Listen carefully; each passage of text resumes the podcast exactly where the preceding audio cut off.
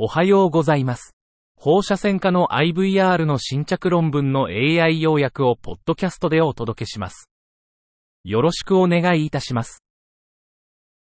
論文タイトル、前立腺肥大症に対する低侵襲手術の比較、費用対効果分析。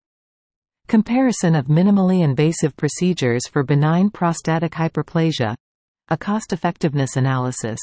前立腺肥大症、BPH、治療のための最小侵襲療法、MIT と薬物療法の費用対効果を比較。マルコフモデルを用いた分析で、前立腺動脈側線術、パエが最も費用対効果が高いと評価。パエの増分費用効果費は64,842ドル、カリーで、再治療リスクが6ヶ月に2.30%を超えるまでは最適戦略。パエ、水蒸気療法、アクアブレーション、前立腺尿道リフトの手術費用がそれぞれドル4755、ドル3015、1097ドル以下の場合、費用対効果が向上。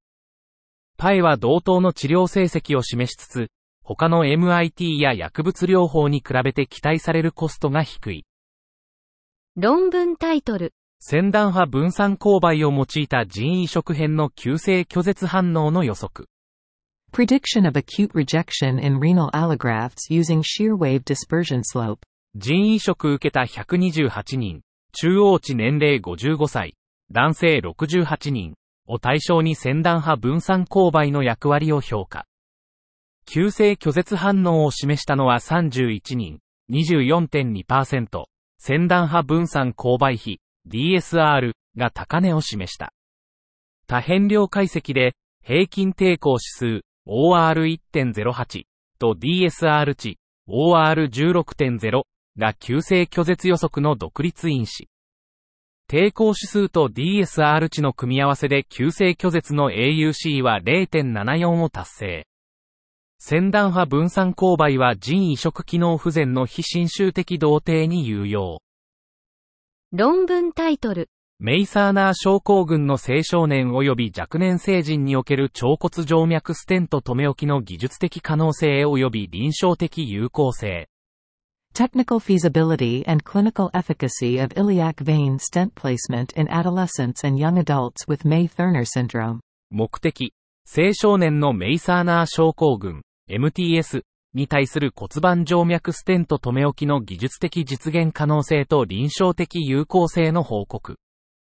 方法、2014年から2021年までの単一施設の後ろ向きレビューで、63人、女性40人、平均年齢16.1歳が左胸痛骨盤静脈、ルシブの圧迫に対しステント留置を受けた。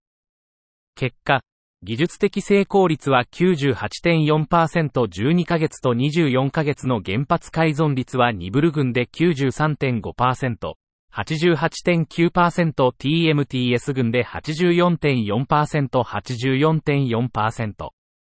合併勝率は3.2%、臨床的成功率はニブル群で93.8%、TMTS 群で93.5%。結論。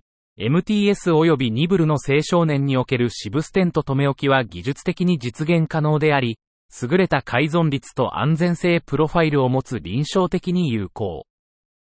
論文タイトル、強頭骨アクセスによる前立腺動脈側線術と強大体アクセスによる前立腺動脈側線術の安全性についての解説。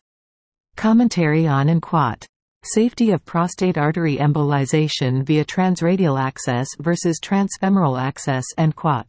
アブストラクトが提供されていませんでした。